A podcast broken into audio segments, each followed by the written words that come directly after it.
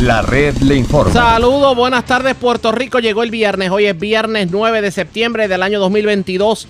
Damos inicio al resumen de noticias de mayor credibilidad en el país. Es la red le informa.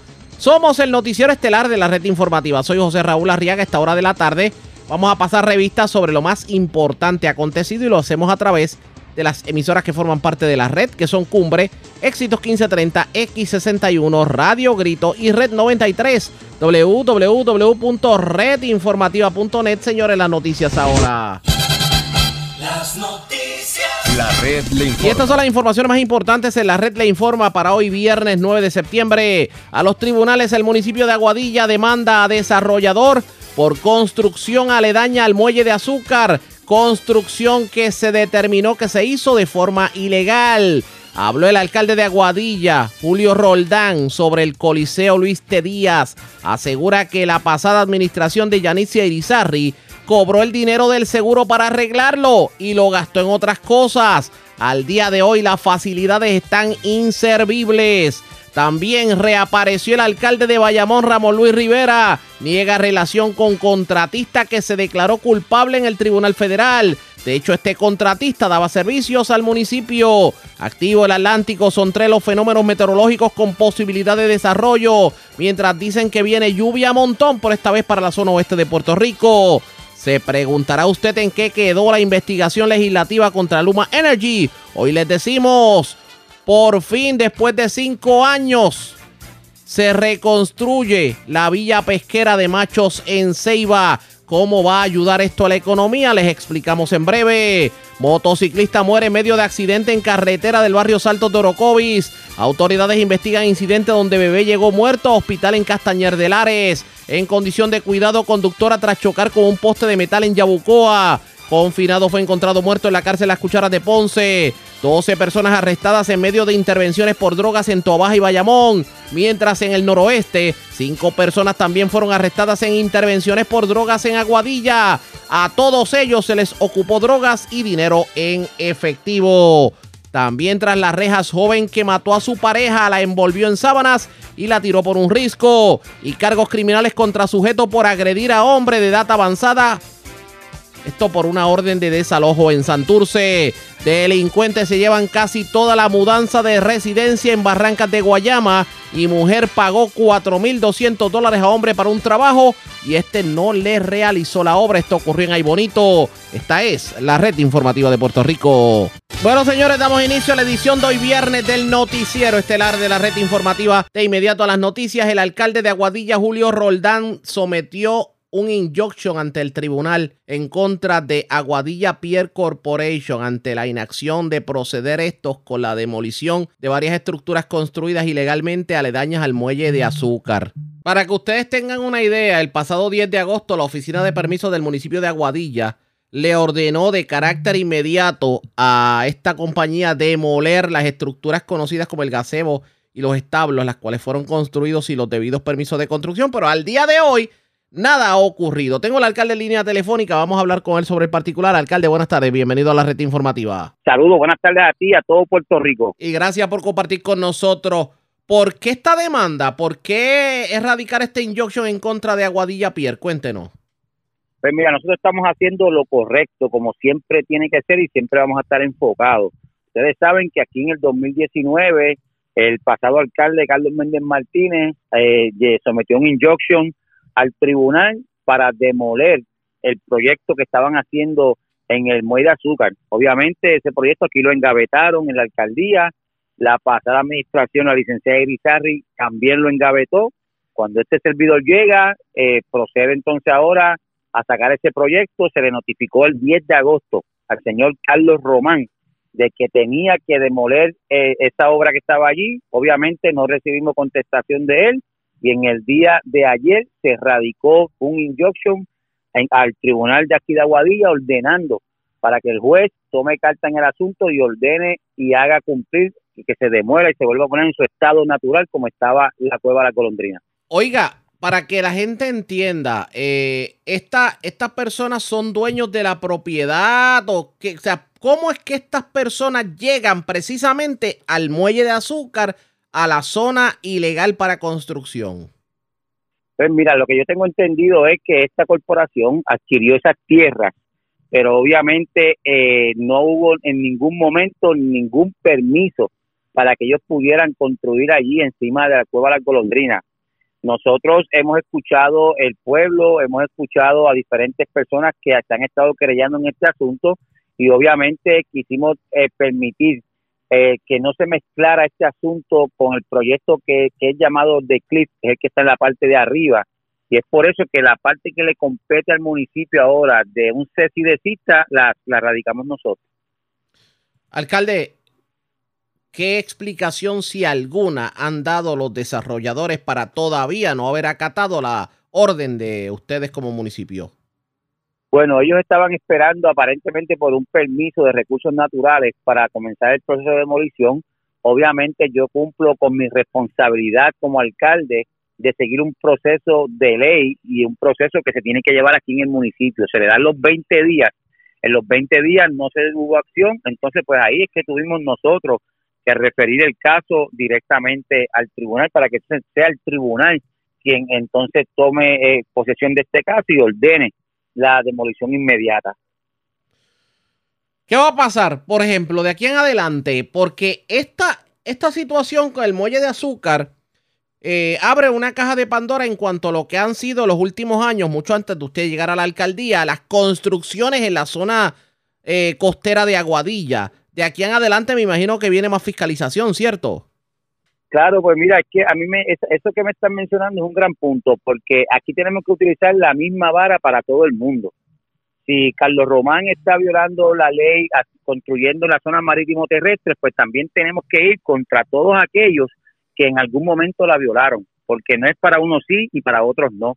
Es por eso que mi llamado es a estos grupos activistas que están en contra de esto, que lo hagan para todo el mundo, que no es que cojan personas al azar para ir donde ellos. Es que inclusive si hay amigos de ellos que están envueltos en esto, que también le exijan a ellos que demuelan. y eso yo lo quiero ver específicamente Vamos con calma. Usted me está diciendo en la tarde de hoy que aquí hay otras estructuras ilegales y que pudieran ser amistades de activistas que han estado protestando precisamente por otras construcciones. ¿Eso es lo que yo escuché? Pues mira, nosotros hemos estado recibiendo querellas de vecinos ahora, ya que este caso salió a luz pública, donde han venido aquí al área de permisos y han traído evidencia de, de y fotos de, de residencias frente a la playa que no cuentan con los permisos necesarios, ni el permiso del municipio, ni ningún permiso, y están en la playa. Y entonces nosotros tenemos, como yo le dije, Aquí no hay amor papola para nadie. Aquí cualquier persona que viole la ley, no importa sea familiar del alcalde, amigo del alcalde o lo que sea, tiene que rendir cuentas por esto. Y vamos, por, esto va para todo el mundo aquí en Aguadilla. Alcalde, eh, de aquí en adelante, eh, me imagino que también, obviamente, aparte de lo que tiene que ver con la fiscalización, me imagino que ahora los procesos para solicitar permisos, pues ustedes procurarán que, se cumplan con los reglamentos? Digamos, ¿van a ser más cuidadosos o tal vez estrictos? Pues mira, desde que este servidor está aquí, los permisos que se han dado eh, se, han, se han analizado completamente de que cumplan con todos los requisitos de las diferentes entidades o agencias eh, gubernamentales, porque no estamos dando estos permisos como uno dice a lo loco.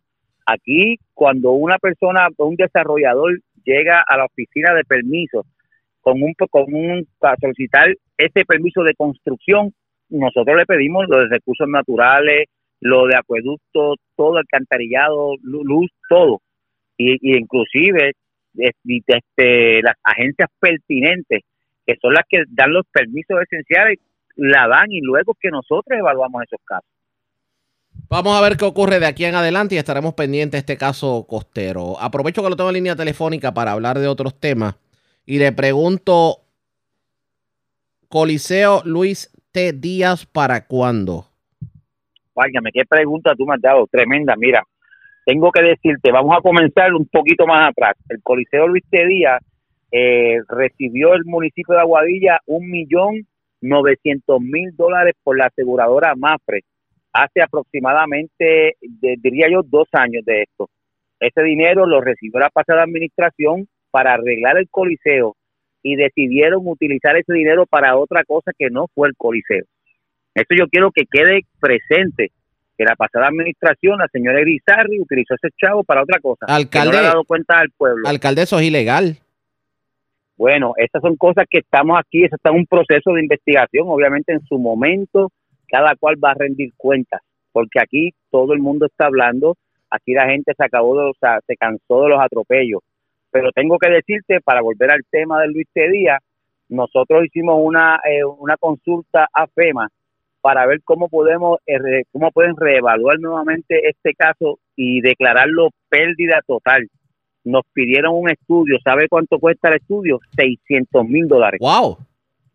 Este estudio es, se llevó a subasta, se lo llevó una compañía, es decir, tienen que perforar en diferentes áreas las calles para entonces ellos decidir si de, si de veras representa un riesgo y no tiene entonces arreglo. Oiga, pero no, no, sale más barato entonces, y me disculpa, no sale más barato entonces el, el construir otro coliseo. Lo que pasa es que construir un coliseo son casi 4.5 millones.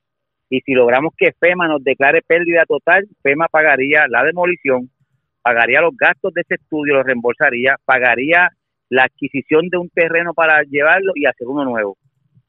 Y eso es lo que estamos buscando, porque eh, el, el, mal uso de ese dinero, del 1.8, 1.9 millones que recibió la pasada administración de, de manos de Mafre, eso es lo que está haciendo hoy que ese coliseo está allí completamente abandonado. Pero de eso no hablan. Eso es lo triste, de eso no hablan, porque solamente quieren hablar otras boberías, pero de la realidad del pandemonium que dejaron aquí, de eso no quiere hablar nadie. Lo que pasa es que le hago la pregunta porque eh, hemos visto de manera un poco sospechosa que están surgiendo fotos de, del destrozo en que se encuentra la Luis T. Díaz, pero eh, la foto fuera de contexto sin especificar el por qué la Luis T. Díaz está en esas condiciones. Sí, yo tengo aquí en mi poder la evidencia de los dos cheques que pagó eh, la compañía aseguradora Mafre que ascienden a 1.9 millones de dólares y dice bien claro arriba para arreglo del Coliseo Luis Díaz. Vamos a ver qué, qué va a terminar ocurriendo con todo esto, porque yo creo que Aguadilla merece tener un coliseo definitivamente. Y le vamos a dar, y le vamos a dar un coliseo precioso, preparado para muchísimas actividades, no tan solo el deporte, sino va a ser un lugar de actividades, de quinceañeros, actividades, bodas, todo va a ser de multiuso para que sea beneficioso para el pueblo de Aguadilla. No es hacer algo de butacas nada más, porque para poder hacer un coliseo tenemos que levantar el deporte, ya que la pasada administración dejó morir el deporte en Aguadilla, y en eso estamos trabajando enfáticamente. En el, caso de, del Canena Márquez, me imagino que también hay trabajo, ¿cierto? En el Canena Márquez ya eso está en subasta, eso comienza una remodelación, tanto de butacas como el techo, el área para que no estén las palomas, la cabina del locutor, va a ser un área tremenda, se va a arreglar la cafetería, va a ser un pequeño restaurante arriba, una barra para que haya un área VIP, se está arreglando tremendo, pero créeme que se le va a estar dando también por la parte eh, de afuera una remodelación para que todo aquel que pase por ahí tenga que detenerse y sacarse una foto allí con nuestro ilustre Canena Márquez. Vamos a estar pendientes. Alcalde, gracias por compartir con nosotros. Buen fin de semana. Buenas tardes, muchas bendiciones. Como siempre, el alcalde de Aguadilla, eh, Julio Roldán, ya ustedes escucharon, va al tribunal en contra de una compañía que construyó en el muelle de azúcar de manera ilegal y por el hecho de no acatar una orden del municipio de que donde construyeron era ilegal y tenían que demoler lo construido. En cuanto al Coliseo Luis T. Díaz y las pésimas condiciones en que se encuentra, asegura el alcalde que la pasada administración, en este caso la, ex, exalcaldesa eh, Yanis Irizarri, cobró el seguro, obviamente por los daños en María, y el dinero se utilizó para otra cosa y por eso la cancha está en esas condiciones. ¿Qué terminaron ocurriendo? Pendientes a la red informativa. Presentamos las condiciones del tiempo para hoy. Hoy viernes, en horas de la tarde, efectos locales y diurnos resultarán en el desarrollo de aguaceros, a través del interior y noroeste de Puerto Rico. Dadas las condiciones, se espera acumulación de agua en carreteras y áreas de pobre drenaje, al igual que inundaciones urbanas y de pequeños riachuelos, con los aguaceros más fuertes. A través de las aguas regionales, el viento estará desde el sureste a alrededor de 15 nudos. El oleaje estará generalmente en 5 pies o menos. Existe un riesgo alto de corrientes marinas a través de las playas de Culebra. Para el resto de las playas expuestas el riesgo prevalecerá de bajo a moderado. En la red informativa de Puerto Rico, este fue el informe del tiempo. La red le informa. Señores, regresamos a la red le informa, el noticiero estelar de la red informativa. Gracias por compartir con nosotros. Hoy el gobernador Pedro Pierluisi estuvo en la zona este de Puerto Rico. Se estuvo inaugurando una nueva villa pesquera en el área de Machos en Ceiba. Y señores, estas facilidades no habían sido rehabilitadas desde el paso del huracán María, para que ustedes tengan una idea. El gobernador habló precisamente sobre esta villa pesquera en los Machos en Ceiba. Habló sobre este y otros temas. Vamos a escuchar parte de lo que fue la conferencia de prensa. Esta facilidad renovada y lista va a ser traspasada al municipio de Ceiba en un acuerdo de administración por 15 años. Yo confío en, yo confío en el alcalde y la gente buena de Ceiba para que mantengan esta facilidad en óptimas condiciones. Eh, de esta manera, los pescadores de la zona tendrán su villa pesquera y nuestro alcalde podrá asegurar que tienen todo lo que necesitan. Asimismo, quiero que sepan que las otras tres villas pesqueras que anunciamos el año pasado también están en proceso de ser terminadas. La villa pesquera Punto Pozuelo en Guayama que recibió una asignación de más de 400 mil dólares para sus reparaciones, va a estar inaugurándose en las próximas semanas. La Villa Pesquera de Mayagüez, en el barrio Maní, que recibió una asignación de, cerca de 440 mil dólares, también eh, estará, esperamos que la construcción termine pronto. Y la Villa Pesquera La Coal, en San Juan, luego de revisar el, proyecto de construcción, se llegó al consenso de que es mejor demolerla y rediseñarla para que sea más resiliente y provea mejores condiciones a los pescadores en la ciudad capital. El proceso está adelantado, por lo que pronto se verá progreso eh, ahí también. Con estas remodelaciones seguimos apoyando nuestra industria pesquera, buscando atraer jóvenes a esta industria y potenciando aún más la recuperación y crecimiento del sector. Así estamos apostando a incrementar la oferta de alimentos locales como el pescado fresco para el consumo de todos los puertorriqueños. A esos mismos fines, hoy también comenzamos el desembolso de un programa de incentivos a nuestros pescadores que fueron afectados por la pandemia. Gracias a una subvención de 2.9 millones de dólares de la Oficina Nacional de Administración Oceánica y Atmosférica, es decir, NOAA, por sus siglas en inglés. Cientos de participantes de la industria pesquera recibirán un cheque de asistencia monetaria que va a promediar alrededor de 2.500 dólares. Los pescadores que están debidamente registrados con su licencia de pescador comercial y presentaron la evidencia de sus operaciones van a cualificar para esta ayuda. Hoy estaremos entregando los primeros cheques a 52 participantes de aquí, de esta área. Y, vamos a, hacerlo en, esta actividad, por lo menos 10 cheques, me dice el secretario. Y después, durante el día, pues seguirán viniendo para entregarles los, los cheques adicionales.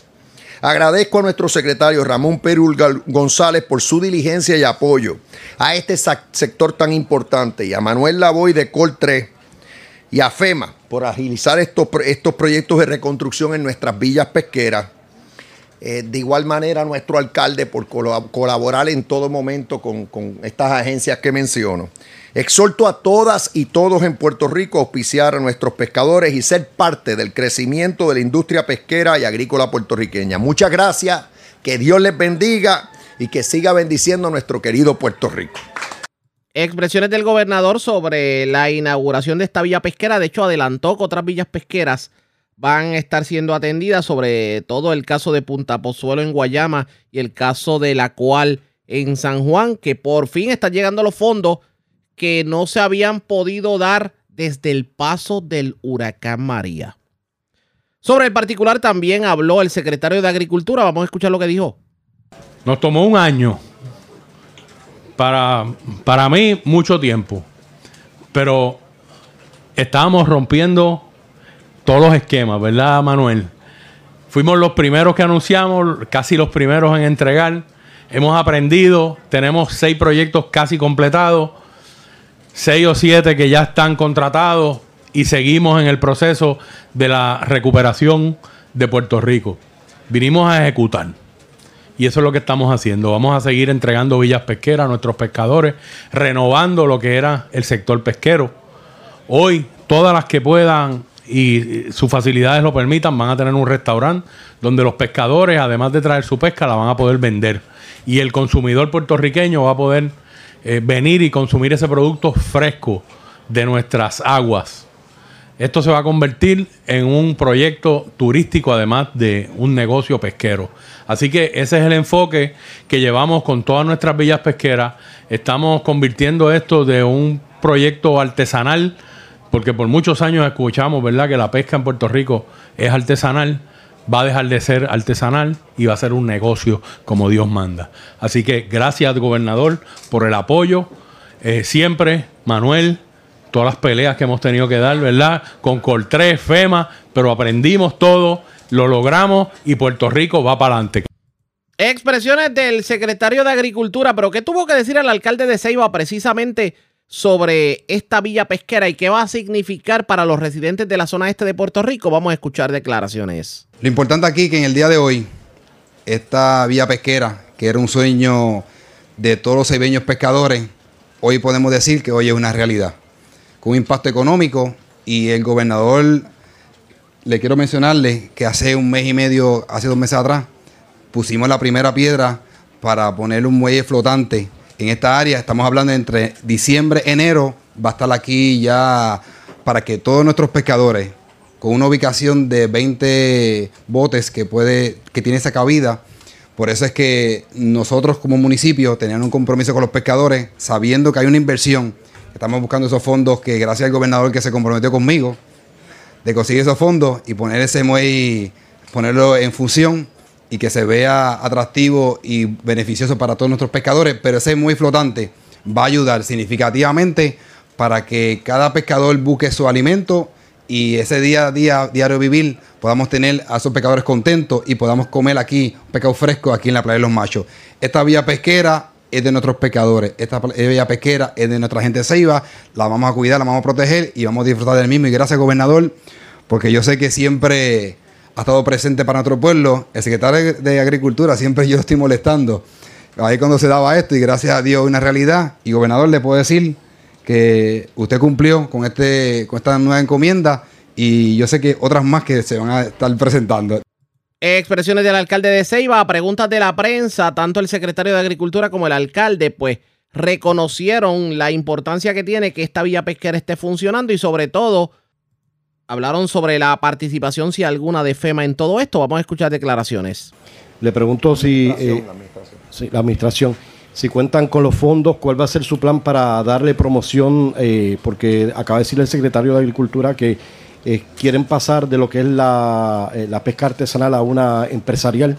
Eh, ¿Cuál sería su plan de trabajo para, lograr dar a conocer y buscar personas que auspicien este lugar?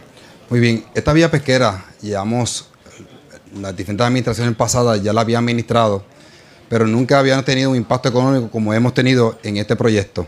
Estamos hablando que esta vía pesquera está en unas pésimas condiciones y asimismo había un contrato ya entre el municipio y agricultura pero no es lo mismo ahora como la estamos recibiendo en el día de hoy, con una inversión económica, con un atractivo para el disfrute mismo. Y por eso es que nosotros cuando la recibamos, que vamos a firmar el contrato hoy, ¿verdad, gobernador? Sí. Firmamos el contrato hoy.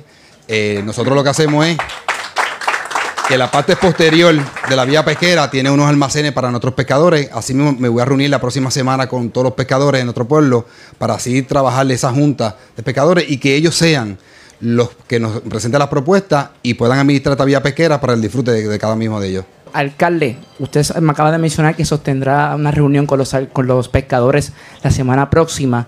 ¿Qué impacto usted presume o entiende que este proyecto atraerá para su municipio y sobre todo el rol que juega FEMA en esta misión? Estamos hablando que nosotros tenemos sobre casi treinta y pico de pescadores y eso crea una economía significativa un lugar, un destino para que el turismo se pueda mover en esta área eh, y que su pesca la pueda vender inmediatamente y que se coma aquí en Ceiba, que es un gran logro para que nuestros pescadores, que a veces la, mueven para Fajardo, la mueven para Nahuabo, que la dejen aquí y que, la gente pueda venir a Ceiba a comer un buen pescado.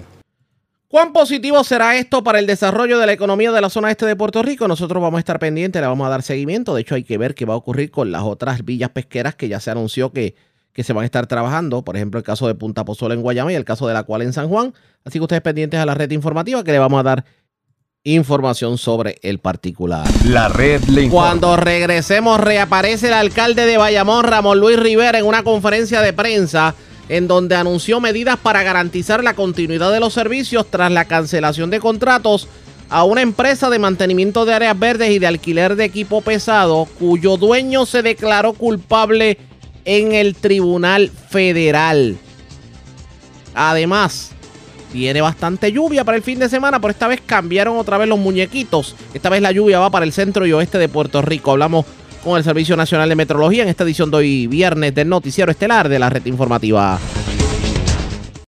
La red le informa. Señores, regresamos a la red le informa. Somos el noticiero estelar de la red informativa edición de hoy viernes. Gracias por compartir con nosotros. Tras 10 días de ausencia mediática por haberse contagiado con COVID, el alcalde de Bayamón, Ramón Luis Rivera, rindió cuentas hoy al municipio y al país sobre la continuidad de los servicios de mantenimiento que hasta finales de agosto brindaba la empresa Bow Maintenance Services. De acuerdo con lo que se mencionó, pues obviamente se eh, anunciaron las medidas para garantizar la continuidad. Este empresario le cancelaron los contratos, esto luego de que las autoridades federales pues eh, encausaran criminalmente a esta persona. Esta persona se declaró culpable y este fue el contratista nada más y nada menos que le regaló el Rolex a el convicto alcalde, exalcalde de Cataño, Félix Elcano Delgado. ¿Qué dijo Ramón Luis Rivera en conferencia de prensa? Vamos a escuchar. Que no estaba perdido, porque solamente reaparece aquel que se pierde. Desafortunadamente estaba enfermo, pues eh, me cogió el COVID y me dio eh, bien duro. Aparentemente en una visita que hice hace dos semanas a un caso que fui a visitar en uno de la, en la zona rural de Bayamón, de una casita que se estaba eh, derrumbando. Aparentemente en esa visita pues adquirí el COVID y tuve que entonces seguir los protocolos y el tratamiento monoclonal eh, correspondiente. Ya llevamos 10 días eh, hoy eh, hubiese querido hacer expresiones públicas antes, pero pues desafortunadamente no las podía hacer por la cuestión médica. Ya hoy y siguiendo los protocolos y recomendaciones del médico, pues estamos reincorporándonos al trabajo poco a poco atendiendo los, asuntos de la ciudad y como hubiese querido hace 10 días atrás, hoy retomo la conferencia de prensa para eh, anunciarle e informarle a la gente de Bayamón los pasos a seguir sobre los contratos cancelados. ¿Producto de qué? Producto de la declaración de, culpabilidad del dueño de la compañía radicada en el Tribunal Federal. Procedimos como corresponde en ley y luego de la consulta legal, de la misma manera que ASG mandó a cancelar cualquier contrato o sacarlo de la lista de suplidores, nosotros también procedimos a aplicar el protocolo municipal y se cancelaron los mismos. Eh, ¿Qué vamos a estar haciendo? Número uno, se va a publicar una nueva subasta formal. Ya el anuncio saldrá la próxima semana en los medios de comunicación para entonces poder adjudicar a alguna otra compañía los trabajos que quedan descubiertos. Como una subasta formal por regla general toma de entre 30 a 45 días. Recuerden que se publica, se da 10 días, luego viene la presubasta, se dan unos días adicionales, luego viene el proceso de adjudicación y luego que se adjudica, se notifica y hay que dar también 10 días adicionales, entre 10 a 20 días, por si alguno de los participantes quiere impugnar. Luego de esos días, entonces se puede adjudicar. Por eso es que toma eso un promedio de unos 40 a 45 días. Mientras esto ocurre, también se estará radicando en el día de hoy una orden de emergencia para que la legislatura municipal le evalúe y la apruebe para hacer un contrato temporal para cubrir los servicios en lo que pasan los 45 días de la subasta. ¿Y por qué? Porque estamos en temporada de huracanes. Parte de los trabajos incluyen el mantenimiento de áreas de ocho quebradas que están a través de la ciudad de Bayamón, más equipo esencial necesario para atender cualquier desastre, que Dios nos proteja, no venga ninguno, pero si viene uno, estar preparados, porque tenemos que tomar en consideración siempre la seguridad de la ciudadanía. Enseguida que se adjudique la subasta que se va a publicar, el contrato temporal entonces termina. El tercer punto es una petición que me hizo los miembros de la Junta de Subasta del municipio de Bayamón, que me acompañan en la mañana de hoy, que está compuesta por ciudadanos y servidores probos. Y ellos, ante la incomodidad de insinuaciones, especulaciones y conjeturas por parte de algunas personas que van sobre la integridad de ellos y de los procesos, solicitaron que en vista de que la oficina del Contralor está en estos momentos en el municipio de Bayamón haciendo la auditoría bianual, todos saben que la oficina del Contralor cada dos años va a los municipios. En el caso de Bayamón, la última auditoría incluyó todos los contratos hasta noviembre del 2018 ya fueron evaluados por la Oficina del Contralor. Del 2010, de noviembre del 2018 al día de hoy, producto de la pandemia, la Oficina del Contralor, pues entonces las auditorías bianuales toman un poquito más tiempo. Ya hace unos par de meses que comenzaron la auditoría bianual de Bayamón, ya que están aquí, se le está solicitando a la Oficina del Contralor que pase juicio que incluya en el plan de auditoría estos contratos. Esa petición fue acogida por este servidor, se le notificó a la oficina del Contralor y la oficina del Contralor aceptó y ya tiene incluido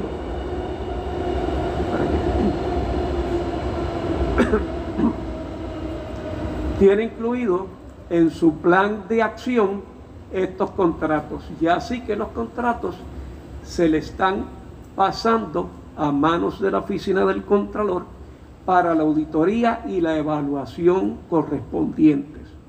Es bueno señalar lo siguiente. Los contratos son de subastas formales, subastas donde participan muchas compañías y se le otorga siempre al postor más bajo. En adición, ya que lo solicitamos eso a la oficina del Contralor, añadimos dos contratos adicionales.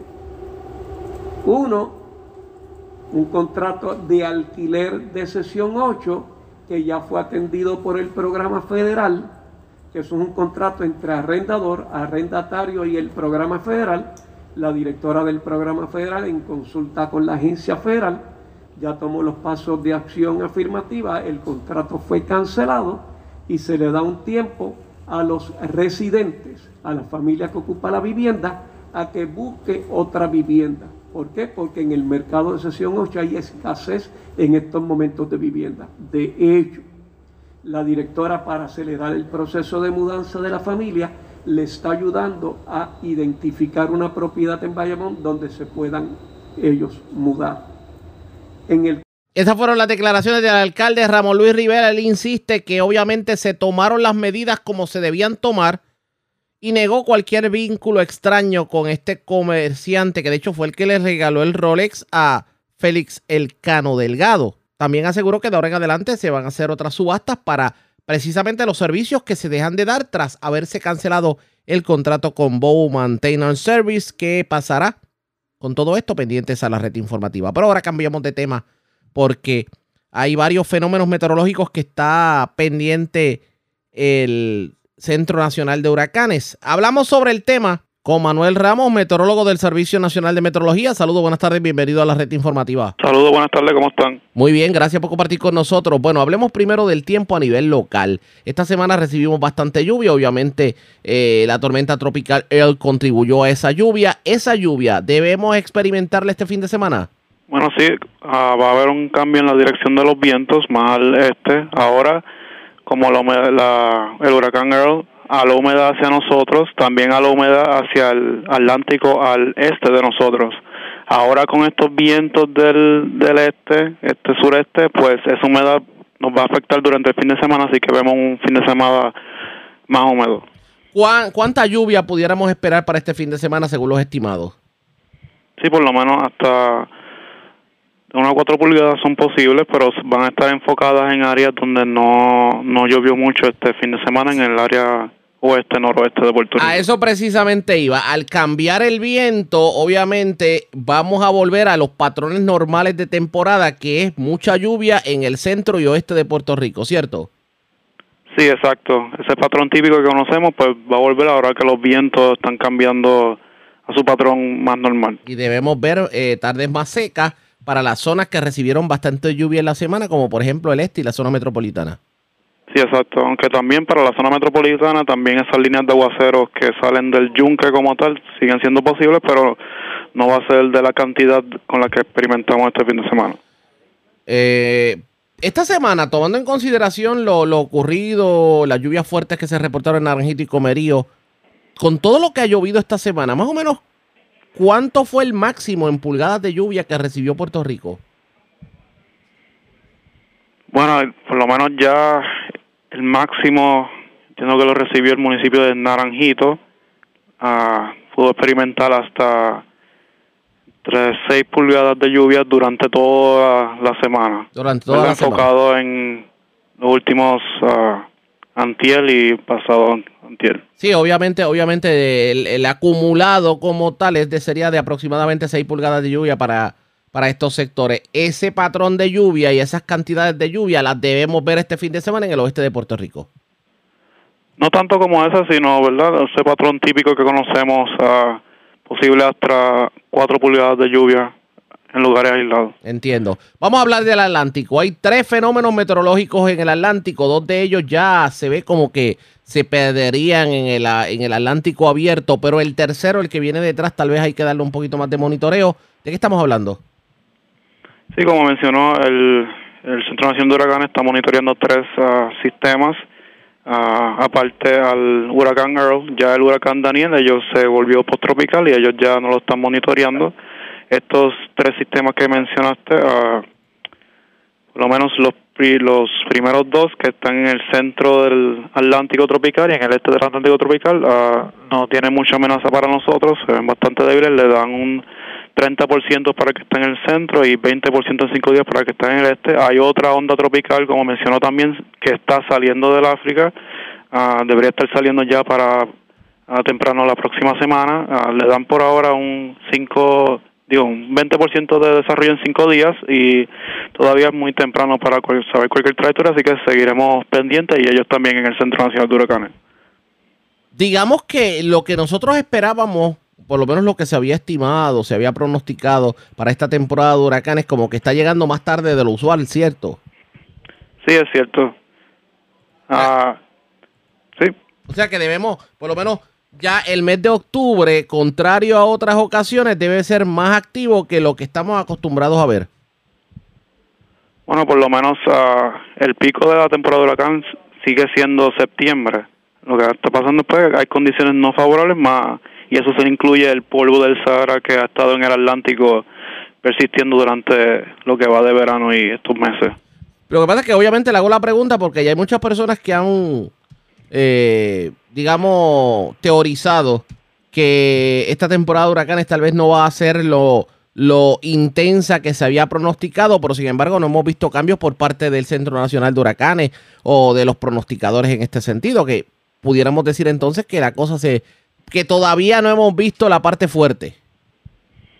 Sí, también es posible, la, temporada de huracanes continúa durante el, el mes de octubre, eso no ha cambiado y ¿verdad? uno le puede llamar una temporada ah, no tan activa, pero con solamente se necesita un fenómeno que que impacte a, algún lugar y ellos, no van a decir que fue una temporada no activa. Entiendo, entiendo. Pues, bueno, vamos a ver lo que ocurre en este sentido. Gracias por haber compartido con nosotros. Buenas tardes. Buenas tardes, buen fin de semana a todos. Igual a usted y a los suyos, Manuel Ramos, meteorólogo del Servicio Nacional de Meteorología. Así las cosas, volvemos a los patrones de temporada. Mucha lluvia en el oeste en las tardes, mucho calor por el día. De hecho, hay un aviso de temperaturas altas, según podemos ver eh, por parte del propio Servicio Nacional de Meteorología. Pero volvemos a esto de las lluvias para el oeste y el centro del país y tal vez algunas lluvias en la zona metropolitana. En cuanto a los fenómenos meteorológicos, vemos par de ellos allá en el Atlántico, pero todo tiende a indicar que no nos traerían dolor de cabeza. Hay que mantener obviamente la atención en el Atlántico, ustedes pendientes a la red informativa. La red le informa. A la pausa y cuando regresemos las noticias del ámbito policíaco más importantes acontecidas, entre las que tenemos que destacar, 12 personas arrestadas en intervenciones por droga en Tobaja y Bayamón, también 5 en la zona de Aguadilla, murió una persona en un accidente con motor en Orocovis, también las autoridades están investi- investigando un incidente donde un bebé llegó muerto al hospital de Castañer y en condición de cuidado se encuentra una conductora tras haber chocado con un poste de metal en Yabucoa y se erradicaron cargos criminales contra un hombre que aparentemente pues le entró a cantazos a otro en medio de una orden de desalojo. Y le llevaron casi toda la mudanza a una residencia del barrio Barrancas de Guayama. Es lo próximo, la pausa, regresamos. La red le informa. Señores, regresamos a la red Le Informa, el noticiero estelar de la red informativa. Gracias por compartir con nosotros. Vamos a noticias del ámbito policiaco. Comenzamos en la zona de la montaña porque, señores, se investiga como una muerte sospechosa un infante que llegó muerto al CDT de Castañer. El infante residente de Lares. Lo cierto es que eh, se desconocen las causas de la muerte, aunque el padre del infante ha teorizado de que se pudo tratar alguna caída que sufrió el, el infante. Además, un joven murió en un accidente con motora ocurrido en el barrio Bauta de Orocovis. La información la tiene Vivian Polanco, oficial de prensa de la policía en el centro. Saludos, buenas tardes. Buenas tardes, saludos. ¿Qué información tenemos? Tenemos que en horas de la tarde de ayer se reportó una persona muerta en el kilómetro 5.9 de la carretera 135 del barrio Bartolo, sector Castañer en Lares. Según se informó, fue transportado por su madre al Hospital General de Castañer, Roberto Santiago Velázquez, de un año y diez meses, el cual fue certificado muerte por el doctor José Mariani. El infante al momento no presenta signos de violencia y se desconocen las causas de la muerte. El fiscal José Rodríguez ordenó el traslado del cuerpo al Instituto de Ciencias Forenses para fines de autopsia. Agentes adscritos a la División de Homicidios del Cuerpo de Investigaciones Criminales de investigaron estos hechos.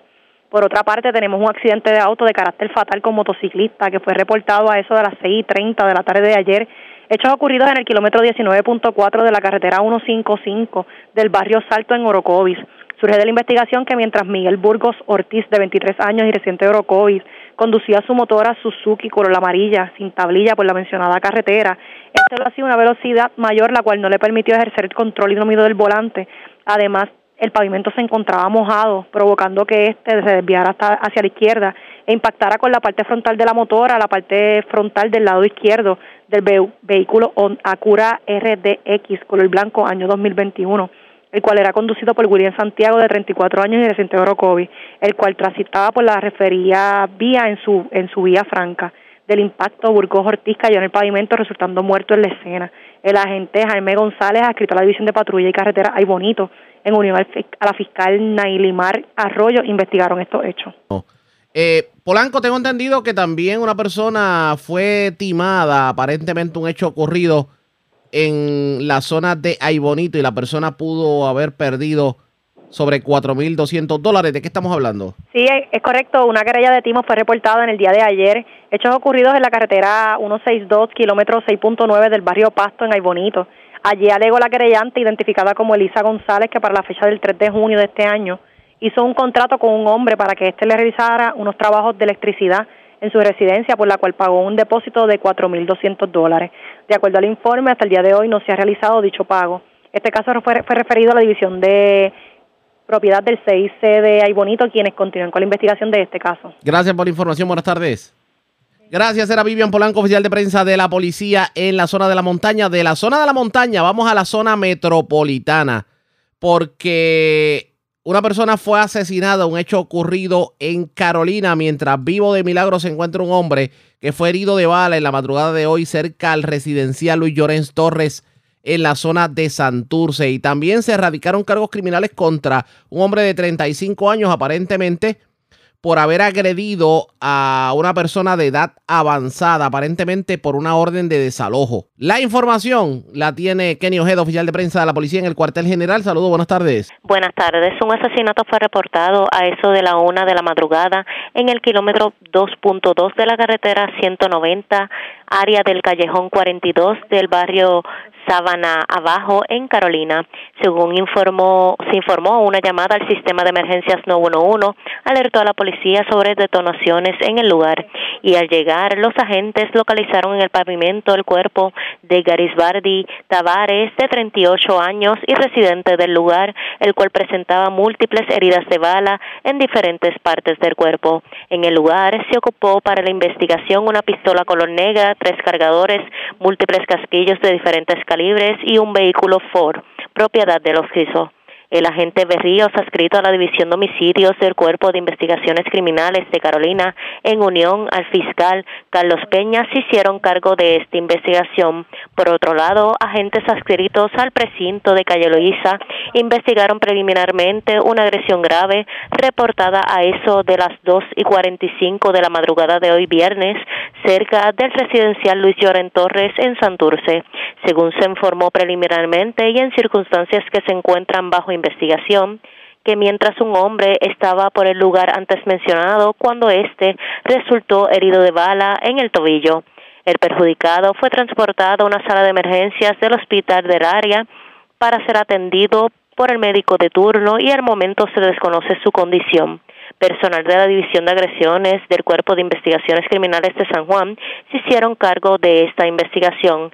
En otras notas policíacas tenemos que en horas de la tarde de ayer en el Tribunal de San Juan fueron radicados cargos criminales por maltrato a persona de edad avanzada en contra de Borcelas Filoyen de 35 años y residente de San Juan por hechos ocurridos en horas de la mañana del jueves del 8 de septiembre en la calle Tapia, Villa Palmeras, en Santurce. Según la investigación, este agredió con las manos al perjudicado, una persona de edad avanzada, por diferentes partes del cuerpo, ordenándolo el desahogo.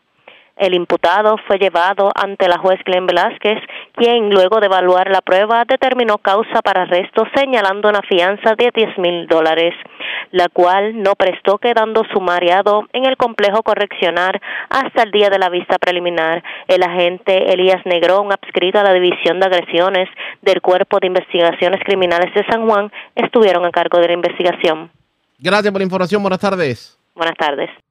Gracias, era Kenny Ojeda, oficial de prensa de la policía en el cuartel general de la zona metropolitana. Vamos al sur de Puerto Rico porque un confinado fue encontrado muerto en la cárcel Las Cucharas de Ponce. La información la tiene Luz Morel, oficial de prensa de la policía en el sur. Saludos, buenas tardes. Sí, muy buenas tardes a todos. informan que en horas de la tarde de ayer, 9 de septiembre, fue reportado una persona muerta. Esto en el complejo correccional Sarmiento Pedro Rodríguez Mateo, conocido como Las Cucharas en Ponce según se informó que confinados dieron aviso a los oficiales de la institución 676 que al confinado de la celda 9 de la de la sección A4 en el control 5, este se encontraba tirado en el suelo. Eh, posteriormente se fue llevado al área médica de la institución Ponce 500, donde el doctor Brian Montalvo certificó la ausencia de signos vitales. El confinado fue identificado como Jonathan Ramoseda, de 40 años. Este había ingresado en la institución en el mes de julio del año en curso y cumplía una sentencia, había sido sentenciado a seis años por delitos de apropiación ilegal, escalamiento y daños agravados. Al lugar se personaron los agentes José Pérez Montes de la División de Homicidio y Eliezer Almodóvar del Servicio Técnico, quienes se hicieron cargo de la investigación. Además, la fiscal Fabiola Rivera expidió boleta y ordenó el traslado del cuerpo a ciencias forenses para fines de auto- autopsia. Eso es lo que tenemos hasta el momento. Gracias por la información. Buenas tardes. Buenas tardes a todos. Gracias, era Luz Morel, oficial de prensa de la policía en Ponce del Sur. Vamos nuevamente a la zona metropolitana. 18 personas fueron arrestadas en medio de operativos en varios lugares de la zona metropolitana, entre ellos Toabaja eh, y Bayamón. También se erradicaron cargos criminales contra un hombre al que se le atribuye haberse apropiado de mercancía de una tienda, específicamente del Home Depot de Rexville en Bayamón. También radicaron cargos criminales contra un hombre por el asesinato de una joven eh, ocurrido varias semanas atrás. De hecho, eh, un feminicidio ocurrido en la zona metropolitana y es Mayra Ayala, oficial de prensa de la policía en Bayamón, quien nos trae detalles en vivo. Saludos, buenas tardes.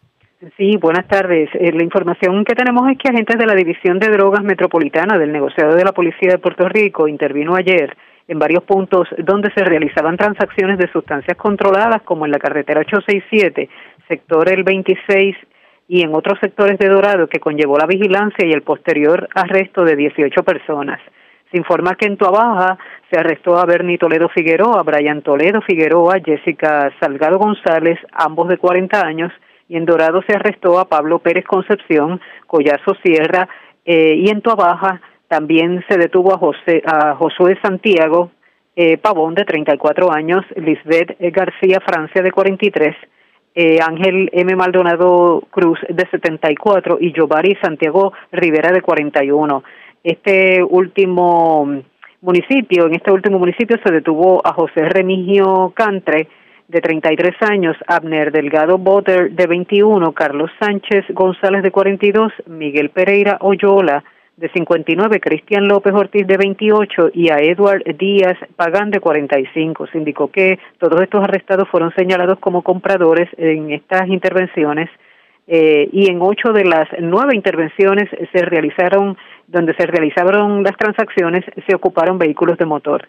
También se resaltó en horas de la tarde de ayer se diligenció con la cooperación de agentes de la unidad SWAT municipal de Bayamón una orden de allanamiento contra una residencia en Tuabaja en la que se arrestaron a tres personas residentes de este municipio, las cuales fueron señaladas como el dueño del punto, el Ronald y el vendedor. Estos fueron identificados como José Clemente Pinto, de 53 años, Awilda Rivera Álamo, de 60, y Nexibet eh, Canales de 25. La evidencia ocupada en esta intervención eh, se resume en 622 eh, cápsulas de crack, una bolsa grande de con piedras y un plato de esta misma droga, 5 dex de heroína, 16 bolsas de marihuana, un copo de marihuana y un sobre de cocaína, 382 pastillas, así como 35.141 dólares en efectivo. También se habló de una orden de allanamiento diligenciada contra una residencia en el barrio Guillar, sector San Carlos, en Dorado, donde se ocuparon 56 copos y una bolsa de marihuana, 33 bolsas de cocaína, 281 envases de crack, una pistola Glock, 36 municiones calibre 40 y 119 dólares en efectivo. También por otra parte, se informó el negociador de la Policía de Puerto Rico eh, sobre eh, los cargos de feminicidio. Eh, se informa que en conjunto al Departamento de Justicia radicaron cargos criminales eh, por los delitos de feminicidio y destrucción de pruebas contra Juan Gabriel Rivera Peralta, de 35 años y residente de San Juan, por un crimen ocurrido durante horas de la madrugada del 31 de julio de este año en la carretera 840, kilómetro 3 del barrio Cerro Gordo en Bayamón. De acuerdo a la investigación de las autoridades, se alega que Rivera Peralta, utilizando sus manos, estranguló a Kaniushka Morales Cintrón, de 30 años, hasta causarle la muerte. Luego amortajó el cuerpo de la víctima con sábanas, lo colocó en el interior de una guagua Dodge Caravan del 2013 de color oro y lanzó el vehículo por un risco en este lugar. El caso se consultó con los fiscales Glangeli eh, González eh, y Ginny Andreu, quienes instruyeron radicar cargos por violaciones a los artículos 93 eh, que, del Código Penal, que es asesinato en modalidad de feminicidio, y 285, que es la destrucción de pruebas. La prueba se presentó ante el juez José Párez Quiñones del Tribunal de Bayamón, quien determinó causa para arresto y señaló una fianza de un millón cincuenta mil dólares, la cual no prestó por lo que eh, sería ingresado anoche en la institución carcelaria de Bayamón. La agente Linda Colón, bajo la supervisión del sargento Julio Figueroa, adscritos a la División de Homicidios del Cuerpo de Investigaciones Criminales de Bayamón, estuvieron a cargo de la investigación. Y en horas de la tarde de ayer en el Tribunal de Bayamón le fueron sometidos cargos por ley 8 de vehículos hurtados y por el hurto de piezas de vehículos de motor a Jonathan Romero Mercado, 31 años, sospechoso de apropiarse ayer del catalítico de un Honda Accord en el estacionamiento multipisos del Centro Comercial de Plaza del Sol en Bayamón. El caso de mm, Romero Mercado, quien fue arrestado por motociclistas de la zona, fue investigado por el agente José Pérez Falcón de la División de Robos y Delitos contra la Propiedad del CIC y consultado con el fiscal Orlando Velázquez Reyes, quien instruyó erradicarle los cargos mencionados. El mismo fue llevado ante la juez Gloria M. de Jesús Machargo del Tribunal de Bayamón, quien luego de escuchar la prueba le señaló una fianza de 10 mil dólares, la cual no prestó, siendo ingresado en el complejo correccional de Bayamón. Se indicó que la vista preliminar fue pautada para el próximo 21 de septiembre y un hombre identificado como Ramón Pardo Cosme, de 53 años, enfrenta cargos por apropiaciones ilegales cometidas en la tienda Home Depot de Rexville en Bayamón, luego de que fuera intervenido por agentes de la División de Robos y Delitos contra la Propiedad del CIC de esta localidad. De acuerdo a la investigación realizada, Pardo Cosme se apropió en dos ocasiones de mercancía de la megatienda, reportadas el 27 de agosto y el 23 de julio de este año, entre las que se destacan herramientas de construcción cuyo valor sobrepasan los 700 dólares. El caso fue consultado por la agente Nidia Arce de la División de Propiedad del CIC de Bayamón eh, eh, y consultado eh, con la fiscal Rosalind García Pastrana, quien instruyó erradicar un cargo por apropiación ilegal grave eh, y se indica que el detenido fue llevado ante la juez Gloria M. de Jesús Machargo del Tribunal de Bayamón, quien encontró causa para arresto, señalándole una fianza de cinco mil, la cual no prestó, siendo ingresado en la cárcel regional de Bayamón hasta la vista preliminar que fue pautada para el 21 de septiembre. Gracias por la información. Buenas tardes. Buenas tardes. Era Mayra Yala, oficial de prensa de la policía en Bayamón. Más noticias del ámbito policiaco en nuestra segunda hora de programación. Pero señores, a esta hora de la tarde hacemos lo siguiente. La red le informa. Nos despedimos de Éxitos 1530, nos quedamos en Cumbre, en Radio Grito, en Red 93 y en X61. Ya para nuestra segunda hora de programación aquí en Noticiero Estelar de la Red Informativa, regresamos en breve. La red le informa. Señores, iniciamos nuestra segunda hora de programación. El resumen de noticias de mayor credibilidad en el país es la red le informa. Somos el noticiero estelar de la red informativa, edición de hoy viernes 9 de septiembre. Vamos a continuar pasando revistas sobre lo más importante acontecido y lo hacemos a través de las emisoras que forman parte de la red, que son Cumbre, Éxitos 1530, X61, Radio Grito y Red 93, www.redinformativa.net. Señores, las noticias ahora. Las noticias. La red le informa. Y estas son las informaciones más importantes en la red le informa para hoy viernes 9 de septiembre. A los tribunales el municipio de Aguadilla demanda a desarrollador por construcción aledaña al muelle de azúcar. Construcción que se determinó que se hizo de forma ilegal. Habló el alcalde de Aguadilla, Julio Roldán, sobre el Coliseo Luis T. Díaz. Asegura que la pasada administración de Yanitzia Irizarri cobró el dinero del seguro para arreglarlo y lo gastó en otras cosas. Al día de hoy las facilidades están inservibles. También reapareció el alcalde de Bayamón, Ramón Luis Rivera. Niega relación con contratista que se declaró culpable en el Tribunal Federal. De hecho, este contratista daba servicios al municipio. Activo el Atlántico son tres los fenómenos meteorológicos con posibilidad de desarrollo. Mientras dicen que viene lluvia a montón, por esta vez para la zona oeste de Puerto Rico. Se preguntará usted en qué quedó la investigación legislativa contra Luma Energy. Hoy les decimos, por fin, después de cinco años, se reconstruye la villa pesquera de Machos en Ceiba. ¿Cómo va a ayudar esto a la economía? Les explicamos en breve. Motociclista muere en medio de accidente en carretera del barrio Saltos de. Autoridades investigan incidente donde bebé llegó muerto a hospital en Castañer de Lares. En condición de cuidado, conductora tras chocar con un poste de metal en Yabucoa. Confinado fue encontrado muerto en la cárcel Las Cucharas de Ponce. 12 personas arrestadas en medio de intervenciones por drogas en Tobaja y Bayamón, mientras en el noroeste, cinco personas también fueron arrestadas en intervenciones por drogas en Aguadilla. A todos ellos se les ocupó drogas y dinero en efectivo. También tras las rejas, joven que mató a su pareja, la envolvió en sábanas y la tiró por un risco. Y cargos criminales contra sujeto por agredir a hombre de edad avanzada. Esto por una orden de desalojo en Santurce. Delincuentes se llevan casi toda la mudanza de residencia en Barrancas de Guayama y mujer pagó 4.200 dólares a hombre para un trabajo y este no le realizó la obra. Esto ocurrió en Ay Bonito. Esta es la red informativa de Puerto Rico. Señores, iniciamos nuestra segunda hora de programación, el noticiero estelar de la red informativa de inmediato a las noticias. Aquí en estos días se ha hablado mucho de Luma Energy. De hecho, ayer tuvimos la oportunidad de entrevistar a un alto ejecutivo de Luma que trató de justificar muchas de las cosas que ocurren en la privatizada corporación del país. La pregunta que nos hacemos a esta hora de la tarde es en qué han quedado todas las investigaciones legislativas que se dieron sobre el contrato de Luma y cuál si alguno será el resultado de esa investigación. O sea, eh, vamos a ver cambios, no vamos a ver cambios, va a haber movimiento en el gobierno. Pues Ayola Vidella tuvo la oportunidad de hablar con el representante Luis Raúl Torres, que siempre ha tenido la batuta en cuanto a esto de investigaciones legislativas en contra de Luma, y esto fue lo que dijo sobre el particular. Pues mira, aquí es bien importante entender si hay razones válidas que el país está viviendo y está sintiendo para poder cancelar eh, lo que se llama el contrato de Luma Energy con la Autoridad de Energía Eléctrica y eh, con la Autoridad de Alianzas Público-Privadas.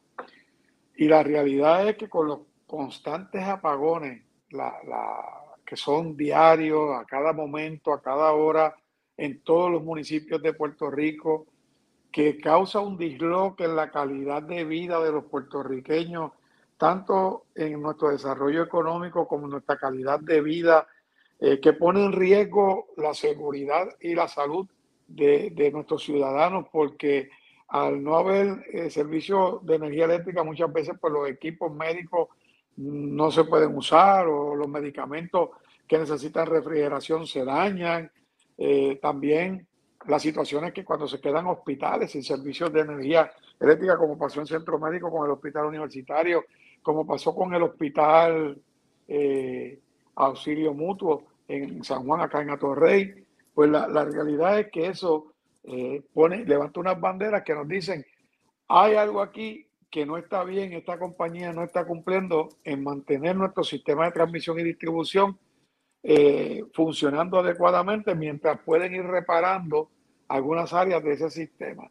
Eh, no tienen la capacidad porque o no tienen el expertise o no tienen el personal o están operando inadecuadamente y hemos descubierto a lo largo de las más de 40 vistas públicas y varias ejecutivas que hemos hecho en la comisión que presido de energía en la Cámara de Representantes, que el UMA está en incumplimiento hace tiempo y que el gobernador de Puerto Rico nunca le ha querido exigir verdaderas cuentas a Luma y que su personal en Fortaleza y los jefes de agencia a cargo de supervisar este contrato, principalmente a las autoridades de alianza público-privada, le han fallado directamente al gobernador en esa fiscalización y al pueblo de Puerto Rico. Por eso es que la Cámara de Representantes y una gran parte del pueblo de Puerto Rico estamos pidiendo que una vez ese contrato expire el 30 de noviembre, no lo vuelvan a renovar o en su defecto sea cancelado. Pero parecería que, eh, que no hay ambiente al interior de, de, la fortaleza y del gobierno para dar ese paso.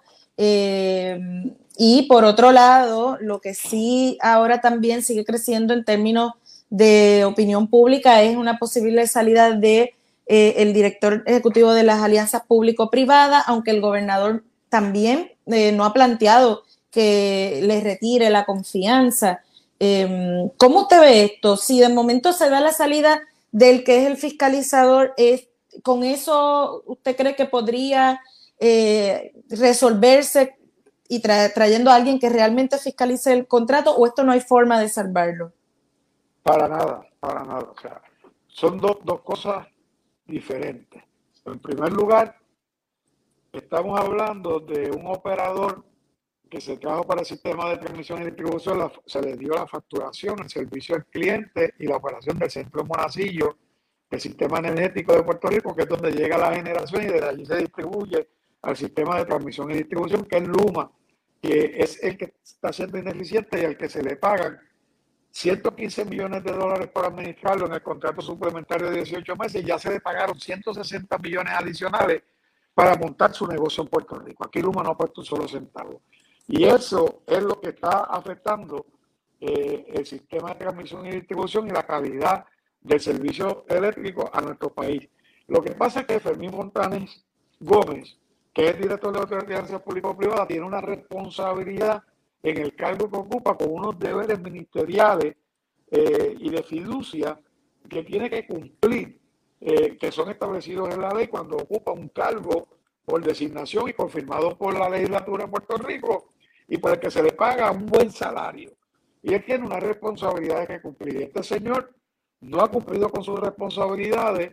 Nosotros lo podemos evidenciar con eh, muchos documentos, pero además de eso, él mismo lo admite en la vista pública que hicimos el lunes 5 de septiembre del 2022, cuando él, ante el pueblo de Puerto Rico, ante los medios noticiosos, ante el país entero, admite eh, que ha habido una falla. Eh, primero, quería hacer ver que él no era el que tenía que supervisar el contrato, sino el negociado.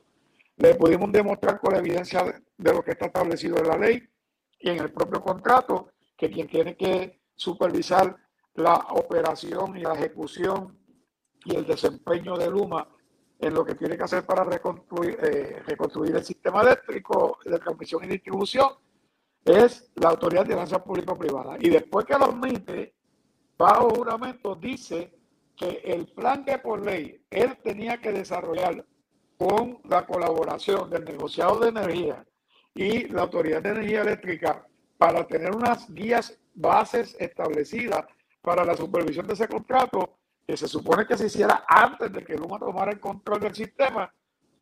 Llevan tres años y no lo han hecho. Está en borrador, dice él, que había circulado las otras agencias que no lo habían aprobado.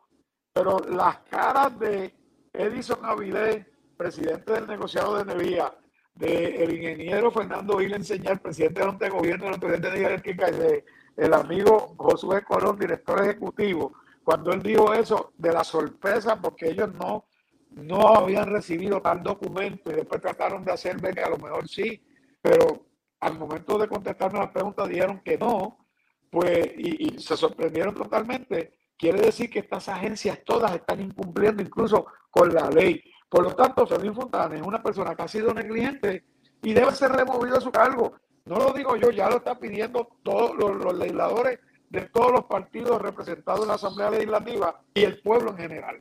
¿Y, y quién supervisa al supervisor, no? Que en este caso se ha establecido que es Fermín Fontanes, pero hay las alianzas público-privadas tienen una junta. Entiendo que la preside el secretario de Estado Omar Marrero y también el gobernador al final del día es, es el, el supervisor máximo de todo esto, ¿o no? Qué bueno, qué bueno que tú lo señalas directamente, Ayola, porque eh, Fermín tiene jefes. El jefe principal de Fermín Montané es la Junta de eh, Gobierno de la Autoridad de Alianzas Público-Privadas, la Junta de Directores. Y esa Junta la preside Omar Marrero Díaz, que es secretario de Estado y que también es el director ejecutivo de la FAP. Y que fue junto a Fermín uno de los negociadores con Juan Tayasco, los dueños de lo que es Luma en Puerto Rico, el llamado consorcio, con el que negociaron y estipularon y firmaron ese eh, le recomendaron a la gobernadora Wanda Vázquez que firmara ese contrato. Allí también estuvo José Ortiz, el director de la Autoridad de Energía Eléctrica, el ingeniero Ralph Craig, que era el vicepresidente de la Junta de Gobierno de la Autoridad en representación de esa Junta de Gobierno, de la Autoridad de Energía Eléctrica, en representación de ellos, y Edison Avilés, que era el presidente del negociado de energía, y que fue parte de ese comité, que estipularon, establecieron, supuestamente leyeron en 43 minutos ese contrato y lo aprobaron. Ahora bien, toda esta gente que está junto al gobierno se supone que puede pedirle cuentas a Fermín. Y Omar Marrero lo puede hacer directamente. Y ya Omar Marrero dijo que él estaba de acuerdo con Fermín y que lo quería proteger. La otra persona que tiene jurisdicción sobre la ejecución de Fermín es la secretaria de la Gobernación, Noelia García Valdales, que ella supervisa a todos los jefes de agencia en representación de la autoridad que le confiere el gobernador de Puerto Rico. Tampoco ha dicho nada. Y obviamente la decisión y la autoridad máxima y final la tiene el gobernador de Puerto Rico, que cuando le preguntan si todavía Fermín goza de su confianza, desvía la atención hablando de otra cosa y no dijo que sí, pero tampoco dijo que no. Y no dice si lo va a despedir o no, cuando todo el mundo está pidiendo la salida de este señor. Claro, eso no va a resolver el entuerto del sistema de transmisión y distribución eléctrica y el mal manejo de Luma. Pero si ha sido negligente y no cumple con su deber, todo funcionario que le falle el pueblo de Puerto Rico no puede seguir en esos cargos. Son expresiones del representante Luis Raúl Torres. La pregunta es, con todo lo que está surgiendo en las investigaciones legislativas en torno a Luma, ¿y ahora qué? ¿Qué va a pasar de aquí en adelante? ¿Alguien atenderá lo que señala la legislatura de Puerto Rico? ¿Qué dirá el Ejecutivo sobre todo esto? Vamos a continuar escuchando lo que fue la entrevista, pero antes hacemos lo siguiente. Presentamos las condiciones del tiempo para hoy. Hoy viernes, en horas de la tarde, efectos locales y diurnos resultarán en el desarrollo de aguaceros, a través del interior y noroeste de Puerto Rico. Dadas las condiciones, se espera acumulación de agua en carreteras y áreas de pobre drenaje, al igual que inundaciones urbanas y de pequeños riachuelos, con los aguaceros más fuertes. A través de las aguas regionales, el viento estará desde el sureste a alrededor de 15 nudos. El oleaje estará generalmente en 5 pies o menos.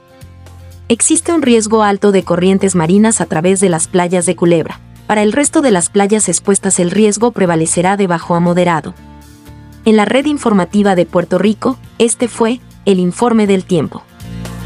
La red le informa. Señores, regresamos a la red le informa. Somos el noticiero estelar de la red informativa edición de hoy viernes. Gracias por compartir con nosotros. Vamos a continuar escuchando al representante Luis Raúl Torres, quien explica lo que ha ocurrido hasta el día de hoy en cuanto a las investigaciones legislativas en contra del contrato de Luma Energía. La pregunta es, con todo lo que ha obtenido la legislatura, ¿qué van a hacer con esa información? ¿Vamos a ver cambio? ¿Hay movimiento? La conclusión de la investigación es cuál. Escuchemos lo que tuvo que decir el legislador.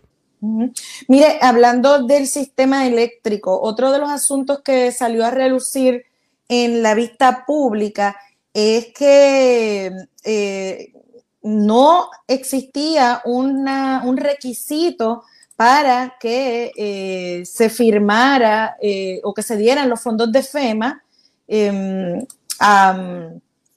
que se dieran los fondos de FEMA a un operador privado. Usted entiendo que esta semana se reunió con personal de FEMA. ¿Qué nos puede decir al respecto? Vamos a, partir primero de lo que nos contestó el propio Fermín Fontanés, Edison Avilés y Fernando Gil Enseñar.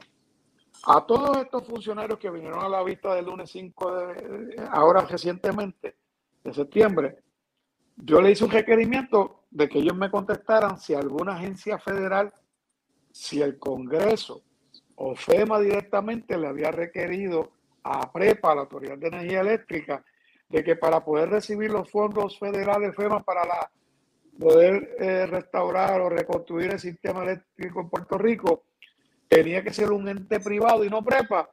Y todos me contestaron en blanco y negro en sus ponencias, todos, que eso no era así, que nadie le había requerido y que no hay tal condición. Esa misma información hoy me reúno con un dos funcionarios de FEMA y ellos me dijeron que nunca hubo tal condición y que nunca se le ha requerido a PREPA para eh, recibir los fondos, que tiene que ser un ente privado. Todo lo contrario, me dijeron hoy que los estatutos de FEMA, de esos fondos que ellos le llaman FATS, eh, que son fondos que están asignados en bloques para atender una situación eh, de largo plazo para la reconstrucción durante una situación de emergencia que haya ocurrido, no hay ningún requerimiento de FEMA de que tiene que ser un ente privado, sino que el ente que lo puede recibir por disposición federal es un ente del gobierno estatal, del Estado, la jurisdicción, como en el caso de Puerto Rico, de Puerto Rico. Y si no es un ente del gobierno, tendría que ser una organización sin fines de lucro. Que ninguna empresa privada con fines de lucro puede recibir esos fondos.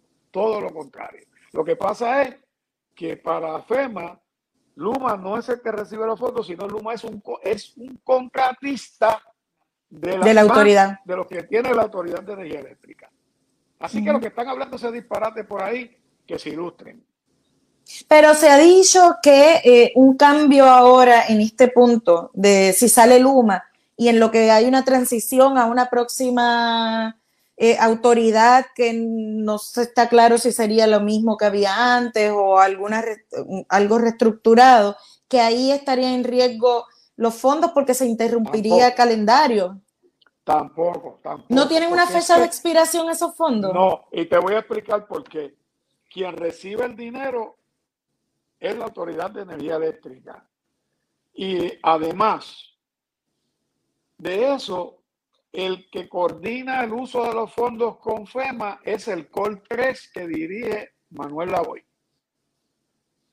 El COL 3 es el que va a recibir los fondos para los desembolsos.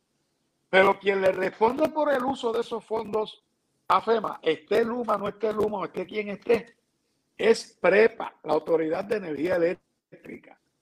Así que los fondos federales quedó claramente hoy establecido por estos funcionarios con los que me reuní por dos horas, que no están en riesgo si se saca Luma. Ya. Bueno, y en otro asunto, el tema de los... algo, un- Ajá. sí, pero déjame decirte algo sobre los fondos que es bien importante, que esto lo, lo aprendí hoy. Estos 9.500 millones de dólares no son para reconstruir el sistema de transmisión y distribución y de generación en su totalidad.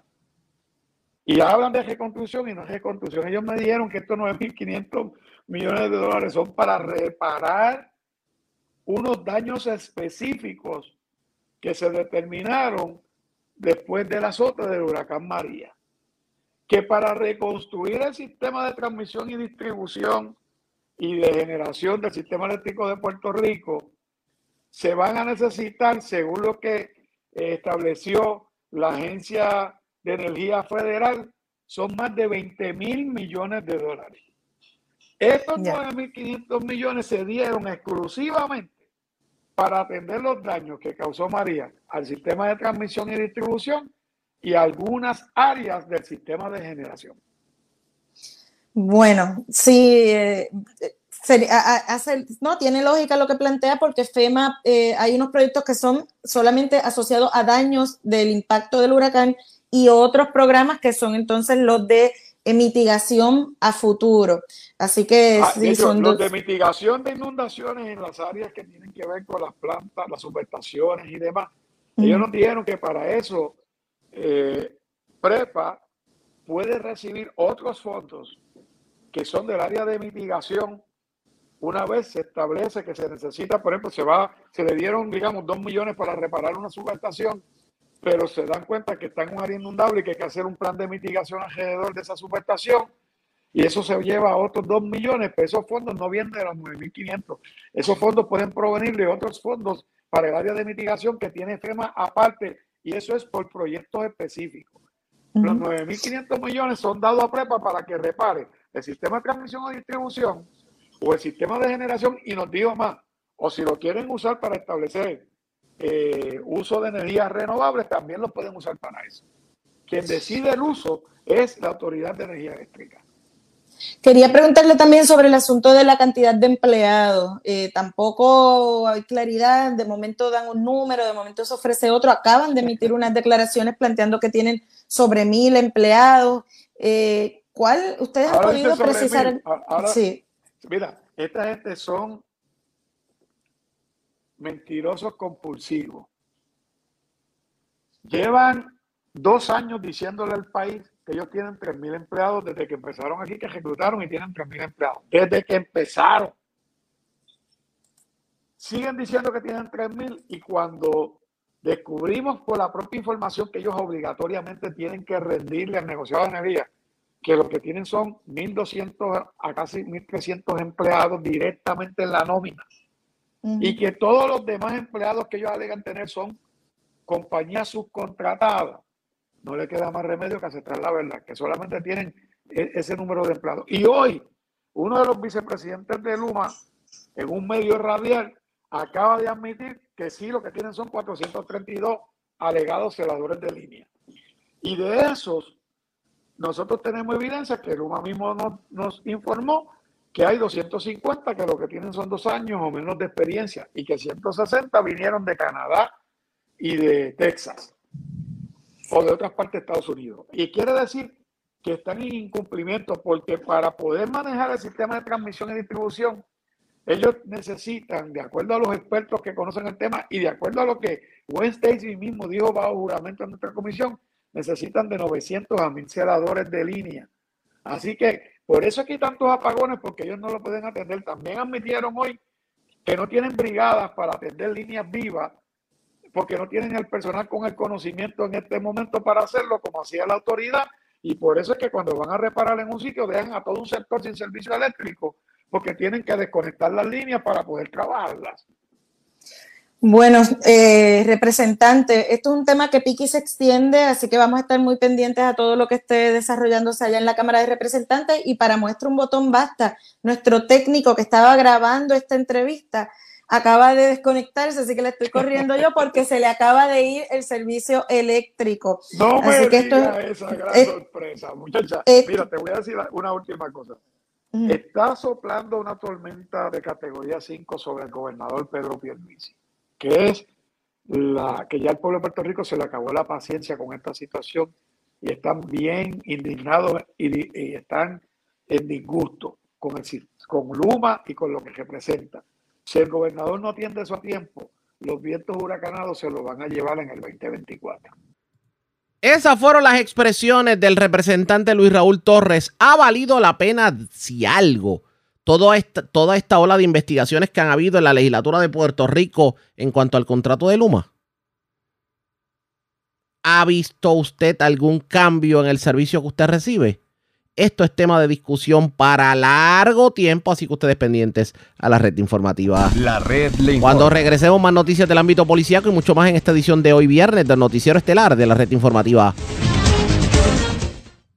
La red le informa. Señores, regresamos a la red le informa. Somos el noticiero estelar de la red informativa, edición de hoy viernes. Gracias por compartir con nosotros.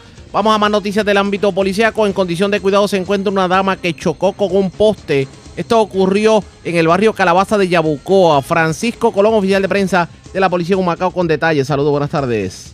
Buenas tardes, Ariaga, y buenas tardes a todas las personas que nos escuchan.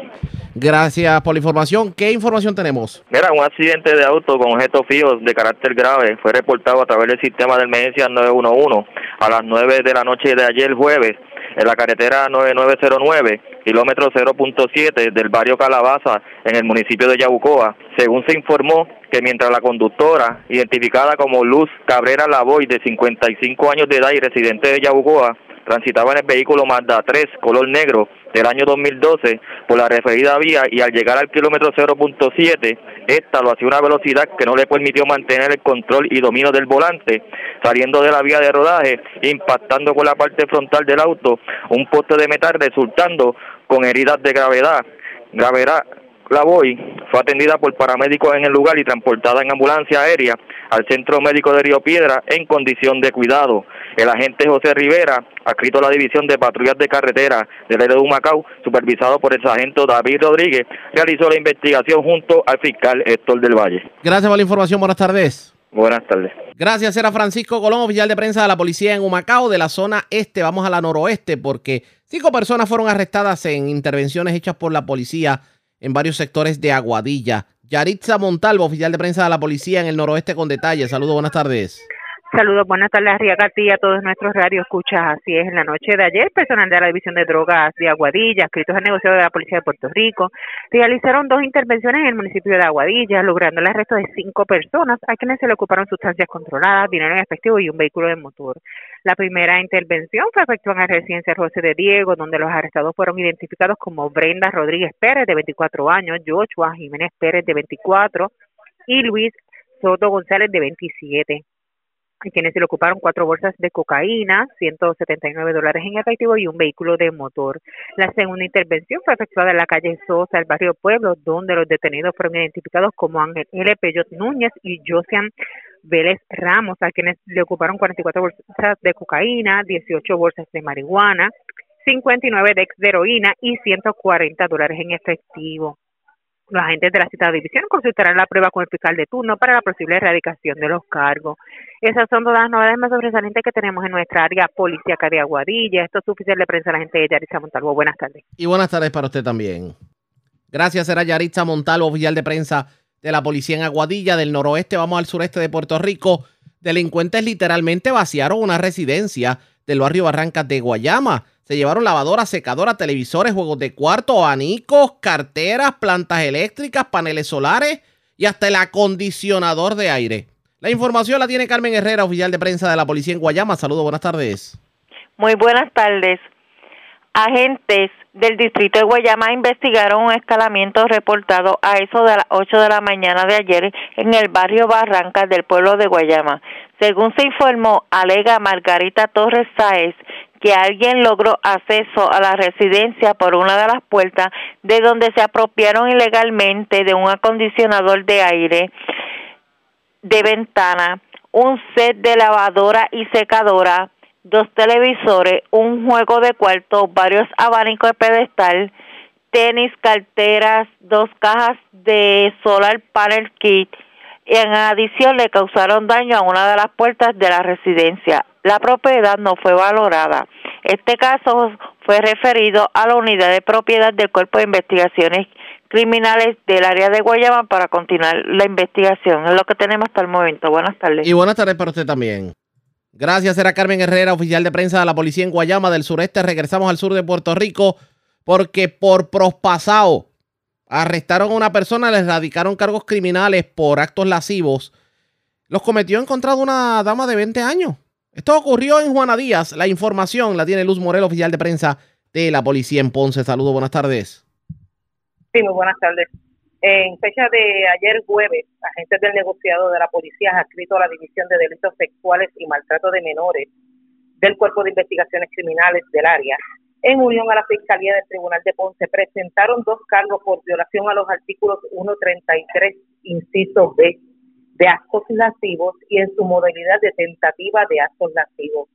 Esto contra José Ayer Bolini de León, de 39 años y residente de Juana Díaz Dicha erradicación de cargos fue por hechos ocurridos para finales del año 2021 y en el mes de abril del año en curso, donde según se informó, el imputado cometió los actos e intentos de actos lascivos contra una joven que para esos años contaba con 20 y 21 años.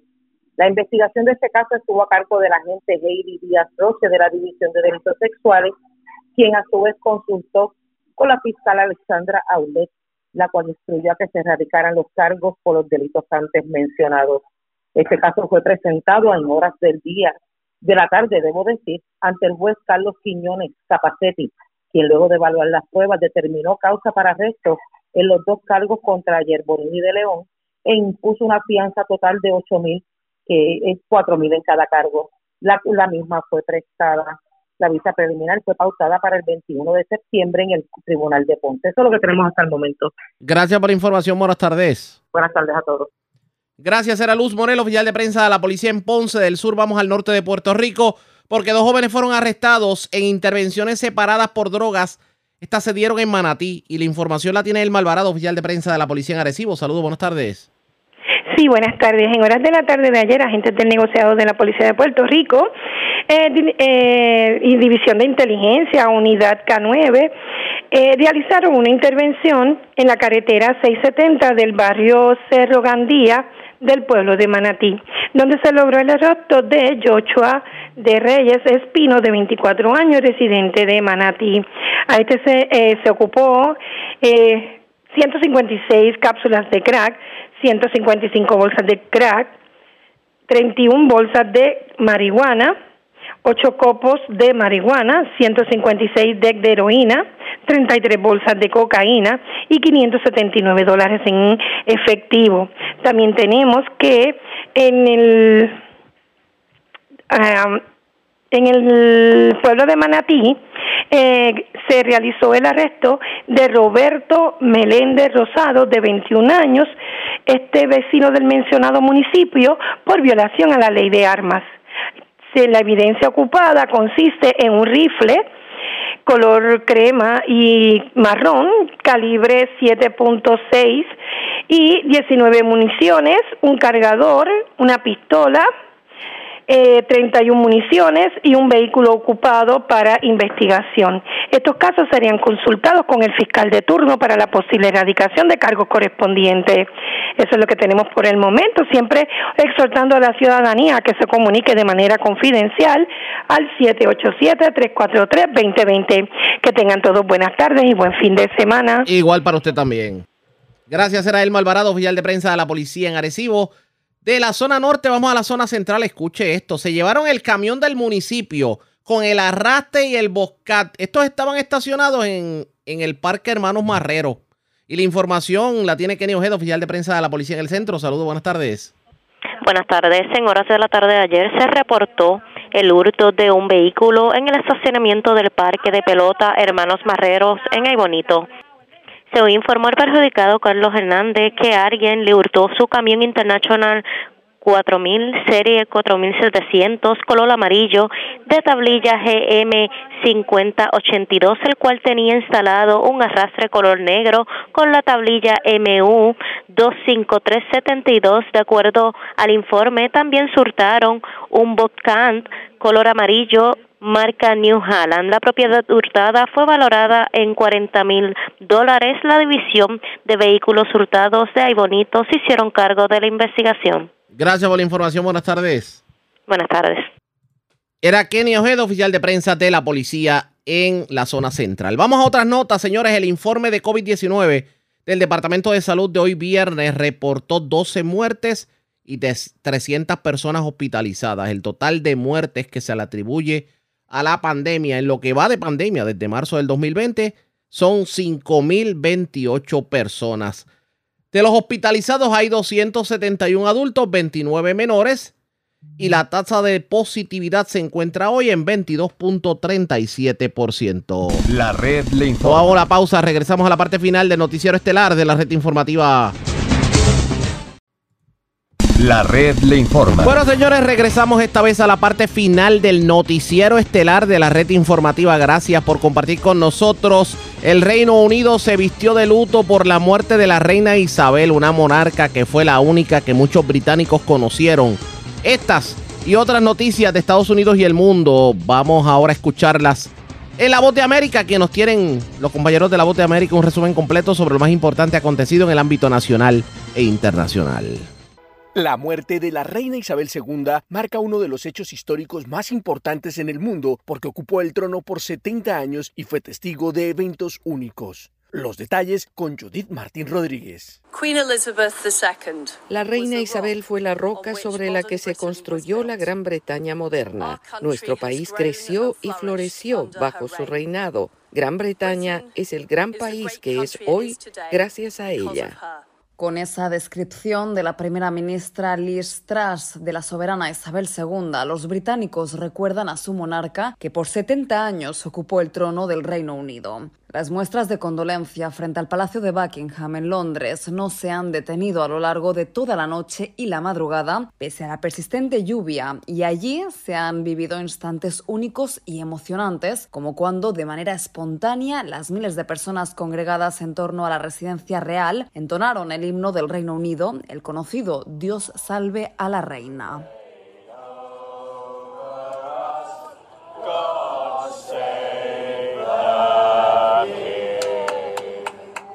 En tanto, el ahora rey Carlos III pasó la noche en el castillo de Balmoral junto a su familia y donde se realizan los primeros preparativos para rendir homenaje a su majestad de acuerdo con un minucioso protocolo que ella misma estableció años atrás. Al término de diez días se realizará el funeral de Estado de la reina Isabel II como broche final a una serie de actos protocolarios que inician hoy y se enmarcan en la conocida como Operación Puente de Londres. En horas de la tarde, Carlos III se dirigirá a la nación en su primer mensaje como monarca británico a sus 73 años y tras una larga espera fue el príncipe que más tuvo que aguardar para lograr la corona y aunque todavía se desconoce cómo será su reinado, se anticipa que no durará tanto como el de su madre. El jueves y luego de que temprano en la mañana el equipo médico de la reina manifestó su preocupación por el estado de salud de la soberana, se produjo el fatal desenlace y alrededor de la una y media de la tarde hora de Washington, la casa Casa Real emitió un escueto comunicado que confirmó la triste noticia de la muerte de la monarca. Entonces, el mundo entero reaccionó con muestras de cariño y condolencias hacia la familia real, entre ellos el presidente Joe Biden. Quiero decir algunas palabras sobre la reina Isabel. Acabo de pasar por la embajada británica para firmar el libro de condolencias en su honor. Tuve la oportunidad de conocerla antes de que falleciera. Era una mujer increíblemente amable y decente. Los pensamientos y oraciones del pueblo estadounidense están con el pueblo del Reino Unido y la Commonwealth. Judith Martín Rodríguez, Voz de América. La reina Isabel II fue la única monarca que muchos de los británicos que viven hoy en día han conocido, un símbolo de su nación, su imperio y su comunidad. Personificó la fuerza y el carácter británicos mucho antes de que se supiera que sería reina. En 1947, cuando cumplía 21 años, dio un discurso televisado en su primera gira por el extranjero en Sudáfrica.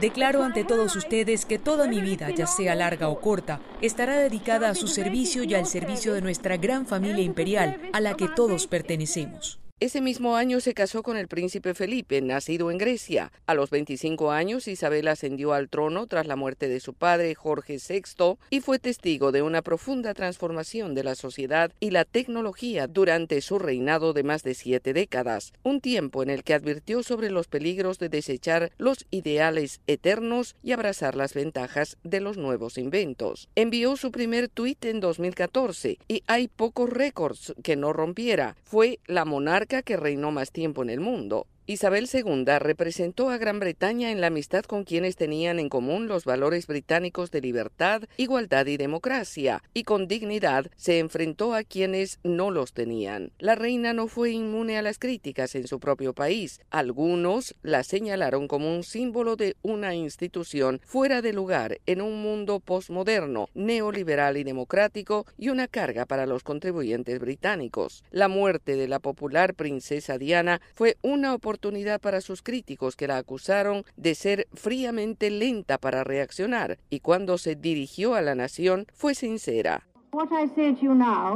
Lo que les digo ahora, como su reina y como abuela, lo digo de corazón. Primero, quiero rendir homenaje a Diana. Era un ser humano excepcional y dotado. El fallecimiento del esposo de Isabel, el príncipe Felipe, en 2021 dejó una imagen perdurable, una reina de luto sola, mientras la pandemia del coronavirus se extendía por su nación. La reina Isabel sigue siendo un gigante en la historia de una de las grandes naciones del planeta, un puente entre el pasado colonial de Gran Bretaña y su futuro como actor global en un mundo muy diferente de aquel en el que nació. Los estadounidenses recordarán el domingo el vigésimo primer aniversario del 11 de septiembre, con eventos que recordarán a las miles de víctimas que perdieron la vida en aquel trágico día. El informe con Belén Mora. Estados Unidos se dispone a recordar el luctuoso aniversario del 11 de septiembre de 2001 con actos conmemorativos en Washington, D.C., Nueva York y Pensilvania, los tres lugares en los que hace más de dos décadas se detuvo el tiempo cuando una serie de atentados terroristas perpetrados por Al-Qaeda convirtieron a las Torres Gemelas en sitios de muerte y destrucción, además del terror de los vecinos de la zona de los sitios próximos al Pentágono y Stony Creek, Pensilvania, donde se estrelló el vuelo 93. Año tras año se recuerda esta jornada, la más sombría en el calendario estadounidense y que supuso un antes y un después para la historia de Occidente y para el alma de los estadounidenses. En esta ocasión, el acto central se realizará en el Pentágono con la presencia del presidente Joe Biden, que recordará a las casi 3.000 víctimas con un mensaje dirigido a la nación y con la colocación de una ofrenda floral. Mientras tanto, en Nueva York, la vicepresidenta Kamala Harris participará en una ceremonia de conmemoración en el Monumento Nacional al 11 de septiembre, donde dos fuentes y un museo recuerdan el terrible atentado que marcó la historia de esta urbe. Paralelamente, la primera dama Jill Biden viajará hasta el municipio de Stony Creek, en Pensilvania, donde se encuentra ubicado el Monumento Conmemorativo Nacional al vuelo 93. Allí rendirá homenaje a los pasajeros y a la tripulación que dieron su vida a fin de frustrar un ataque contra la capital del país.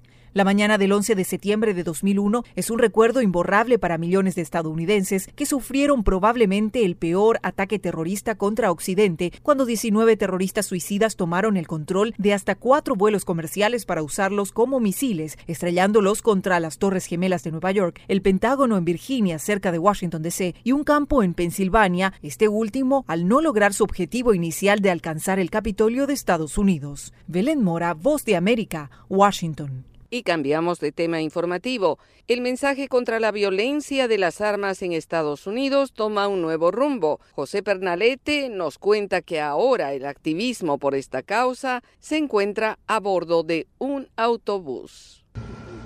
Un autobús con ocupantes convencidos de un objetivo, luchar contra la violencia de las armas en Estados Unidos. Es una modalidad que recorre el sur de Florida encabezada por la organización Giffords. El mensaje es claro, las armas son peligrosas. Hasta mayo de este año han fallecido por arma de fuego más de 17 mil personas en el país, de acuerdo a la ONG Gun Violence Archive. Las armas obviamente hay que manejarlas con cuidado. En este país los americanos tienen ese derecho de poder comprar armas, pero el problema es que hay un acceso muy fácil a poder obtener armas de fuego y lo que nosotros creemos es un futuro sin violencia. La polémica se enciende con el debate de quienes apoyan el derecho a portar armas, amparado en la segunda enmienda de la Constitución de Estados Unidos. Para el miembro de la Asociación Nacional del Rifle e instructor de Defensa Armada, José Salas Larriba, el problema no es el arma de fuego, sino la persona que la porta y la politización de la discusión. En lo personal, yo pienso que eh, a pesar de que es un derecho, indudablemente existen regulaciones y esas regulaciones este, no son perfectas, pero evitan quizás que las armas caigan en las manos incorrectas. La iniciativa sobre ruedas, movilizada por líderes demócratas, es impulsada por la excongresista Gabriel Giffords, quien en 2011 fue blanco de un ataque con arma de fuego en Arizona, donde seis personas fallecieron y otras 18 resultaron heridas. José Pernalete, Voz de América, Miami.